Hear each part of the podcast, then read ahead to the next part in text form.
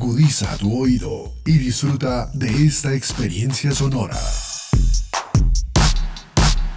Este es un podcast Radio Unal.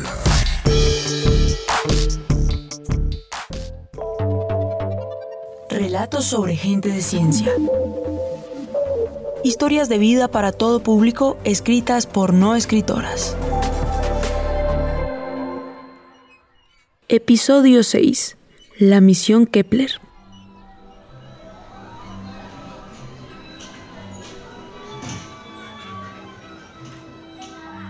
Este parque está muy bueno.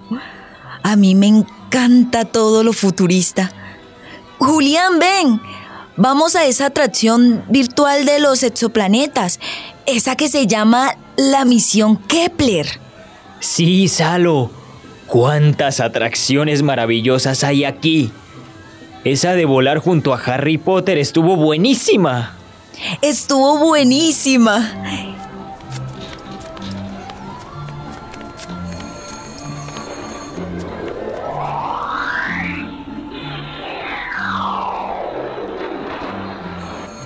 Esta es la manera de aprender que más me gusta. Es divertida.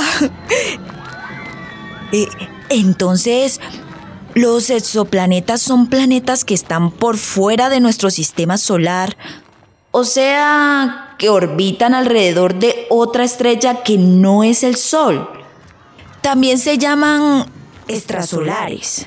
Han descubierto cientos y todo indica que hay muchos miles. ¿Y qué tal eso de que hay exoplanetas donde puede haber agua?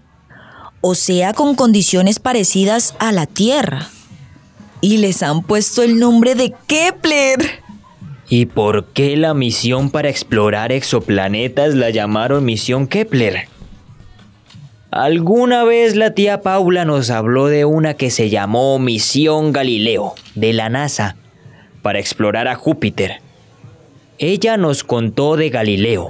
Dijo que fue un astrónomo muy importante.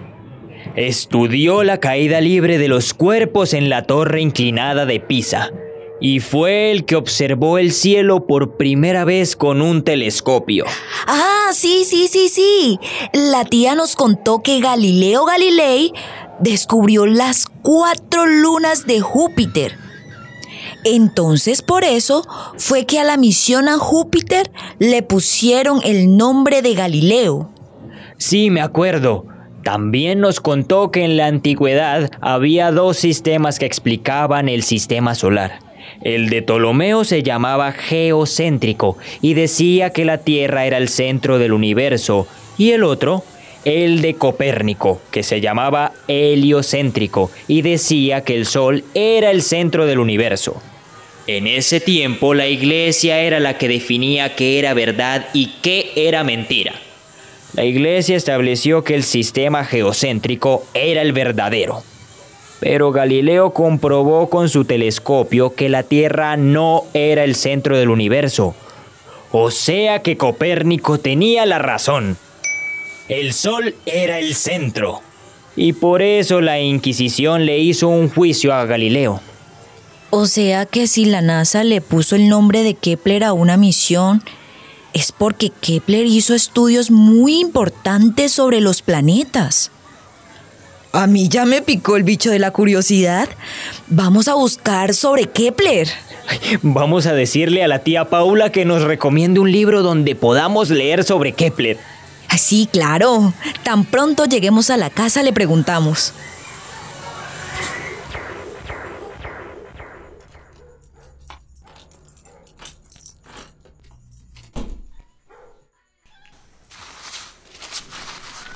Este libro se ve bueno. Mira, Salo, se llamaba Johannes Kepler. Nació en 1571, en Alemania.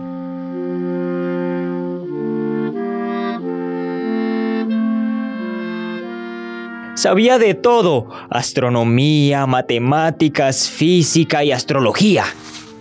Aquí dice los padres de Kepler motivaron su curiosidad, quizás sin proponérselo, Cuando era niño, sintió mucha emoción al observar un cometa junto a su madre y se maravilló al ver un eclipse al lado de su padre. Así las preguntas sobre el cosmos se quedaron en la cabeza de Kepler y avivaron su imaginación y creatividad. Sigue, Salo. La vida de Kepler transcurrió en Alemania entre los últimos años del siglo XVI y el primer tercio del siglo XVII. Esta fue una época de turbulencias religiosas, pero en el caso de Kepler, estas jugaron a su favor. Le permitieron acceder a una muy buena educación debido a las reformas educativas abanderadas por el movimiento cristiano llamado los reformistas, liderados por Martín Lutero. Hasta el momento el conocimiento estaba en manos de sacerdotes. Los libros de ciencia estaban en latín y las personas del común no podían acceder a ellos. Pero dado su entorno, Kepler sí pudo. Kepler era inteligente y lo reconoció. Construyó sus propias convicciones. Su curiosidad e imaginación se fortalecieron y junto a su disciplina le permitieron destacar en sus habilidades académicas. Sigue Julián. En el tiempo de Kepler solo se enseñaba el sistema tolemaico, que establecía que la Tierra era el centro del universo porque era lo aceptado por la iglesia. Y no se podía aspirar a explicar el cosmos, pues ello sería intentar acceder a ese mundo divino inaccesible a los humanos. El temor a Dios estaba en todas partes. En la Universidad de Tubinga, Kepler tuvo como profesor al astrónomo Michael Maeslin, quien le enseñó el sistema heliocéntrico de Copérnico. Kepler lo abrazó como un hecho real. El Sol es el centro. Este hecho junto a la geometría fueron los pilares de sus ideas.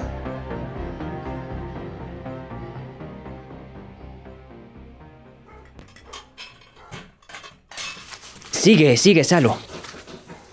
Kepler estaba en el seminario cuando la escuela protestante de Graz buscaba a un profesor de matemáticas y sus maestros lo postularon para el trabajo, dada su destreza en matemáticas y quizá porque algunos no deseaban tenerlo como compañero. Finalizando el siglo XVI, Kepler se traslada a Graz Parte de su trabajo era hacer almanaques con predicciones astrológicas. La superstición de la sociedad era muy alta. Y aunque el mismo Kepler no daba mucha importancia a la astrología, lo inquietaban los interrogantes sobre si existía la predestinación, sobre los posibles patrones ocultos en las estrellas. Kepler es un individuo de su época Salo, ¿recuerdas esa figura geométrica que ponían de fondo cuando anunciaban la atracción de la misión Kepler? Mira, aquí hablan sobre ella. Claro, Julián. Era una esfera partida a la mitad y por dentro tenía otras esferas y en medio de ellas figuras con caras cuadradas y triangulares. En el centro de la esfera partida aparecían unos destellos amarillos que emulaban al sol. Sí, sí, mira, mira lo que dice aquí. Mientras Kepler daba una clase a sus alumnos, recibió una gran revelación. Se encontraba realizando trazos de circunferencias y triángulos equiláteros. Entonces imaginó un modelo del universo donde los cinco sólidos platónicos están inscritos entre esferas, permitiendo obtener las relaciones de distancias entre los seis planetas conocidos hasta el momento y que orbitaban alrededor del Sol. O sea que para Kepler la esfera y esas cinco figuras geométricas debían estar relacionadas con los seis planetas que se conocían. Sí, mira lo que dice aquí. Kepler se sintió extasiado al postular en su mente tan hermosa y armoniosa hipótesis geométrica, que era su fuente inagotable de motivación. En busca de hechos demostrables para su hipótesis, Kepler nos deja innumerables aportes, y todo lo documentó, mostrando que de ideas erradas se obtienen caminos correctos. Renunció a pensamientos preconcebidos en favor de las evidencias. Encontró que los planetas se movían en trayectorias elípticas, las cuales no encajaban en su armonía del mundo, pero las incluyó en sus libros. Ven, yo continúo leyendo. Kepler vivió en el entorno de una sociedad donde los libros de ciencia escritos en diversas lenguas se popularizaban y se fomentaban colaboraciones. La invitación de Tycho Brahe a trabajar a su lado lo puso en una situación económica y social favorable y al mismo tiempo le permitió acceder a las mejores observaciones que se tenían sobre Marte admiró abiertamente el trabajo de Galileo. Cuando conoció su observación de las lunas de Júpiter, reconoció allí evidencia del modelo heliocéntrico de Copérnico. Hablando de Galileo y las lunas de Júpiter, el episodio 3 de esta serie es sobre María Celeste, la hija de Galileo. Lo menciono solo por si te anima a escucharlo. Está buenísimo. Sigue. Kepler nos mostró la importancia de ver desde distintos enfoques, de plantear asociaciones que nadie observó antes, lo cual seguramente emerge con mayor facilidad en su mente multifacética. Escritor de horóscopos, de diversos tratados científicos e incluso escritor de ficción, con su novela en la cual describe un viaje a la luna. Mira esto, Julián. La mamá de Kepler preparaba pócimas con plantas que usaba para curar los males de la época. Cuando Kepler tenía 44 años, su madre fue acusada de brujería. Entonces Kepler tomó las riendas de la defensa y no paró hasta lograr sacarla de la cárcel. Su niñez y la relación con sus padres no fue fácil pero siempre reconoció que fue maravilloso observar un cometa junto a su madre y ver un eclipse al lado de su padre. Esa fue una motivación que avivó el deseo de conocimiento durante toda su vida.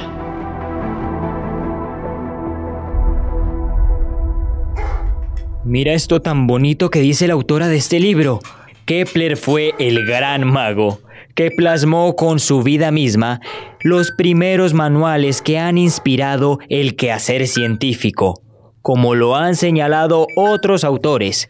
Kepler fue astrólogo, el primer astrónomo, el autor del primer libro de ciencia ficción, padre de la mecánica celestial y fundador de la óptica moderna. Una persona que dedica su vida a la ciencia es un descubridor que percibe relaciones, tal como lo hace un artista, lo que le permite destruir y crear. Ahora sabemos que la NASA le puso el nombre de Kepler a la misión para buscar exoplanetas porque fue Kepler quien planteó las leyes matemáticas para descubrir el movimiento de los planetas alrededor del Sol. Y esas leyes siguen siendo tan actuales como los exoplanetas. Kepler se dedicó con tanto asombro y empeño a estudiar el universo que a pesar de las dificultades de la época supo aprovechar los datos de Tycho Brahe para plantear sus leyes. Kepler nació a finales del siglo XVI y todavía siguen vigentes sus aportes a la ciencia. Por eso la NASA le rinde homenaje poniendo su nombre a una misión espacial actual. Sin el aporte de Kepler, seguramente no estaríamos hoy explorando exoplanetas. ¿Quién nos iba a decir que en el parque de atracciones futuristas íbamos a encontrarnos con la misión Kepler? Y de ahí a la vida y obra de Kepler. Estos personajes que nos parecen tan lejanos son realmente cercanos. Así es, Salo. Cuando uno ve la historia de las cosas, se da cuenta de que en el conocimiento se funden el pasado, el presente y el futuro.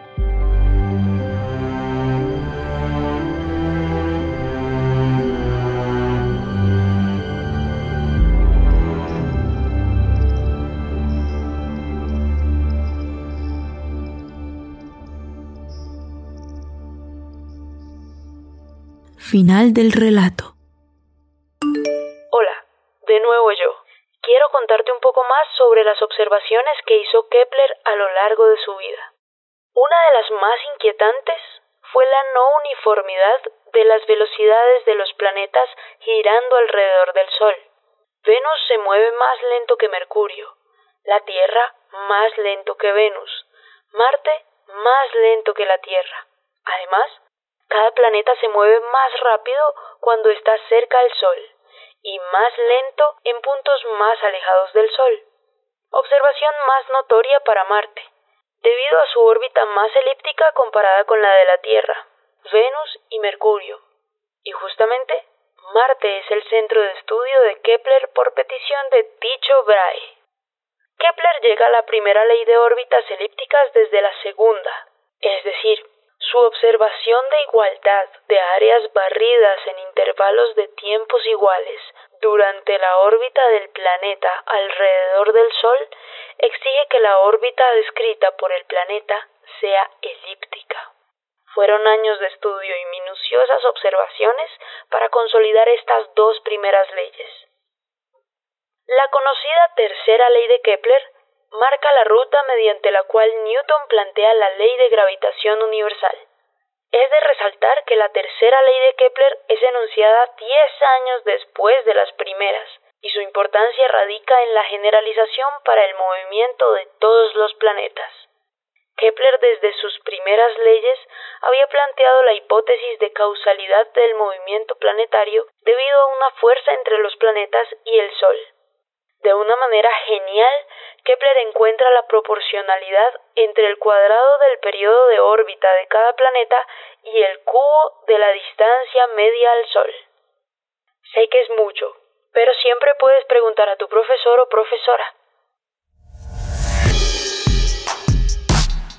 Las opiniones aquí expresadas son de entera responsabilidad de sus autores y solo comprometen a los realizadores de este podcast. No representan necesariamente el pensamiento de Radio Unala ni la posición oficial de la universidad. Este y otros podcasts en nuestro sitio web podcast.unradio.unal.edu.co. Universidad Nacional de Colombia, proyecto cultural, científico y colectivo de nación.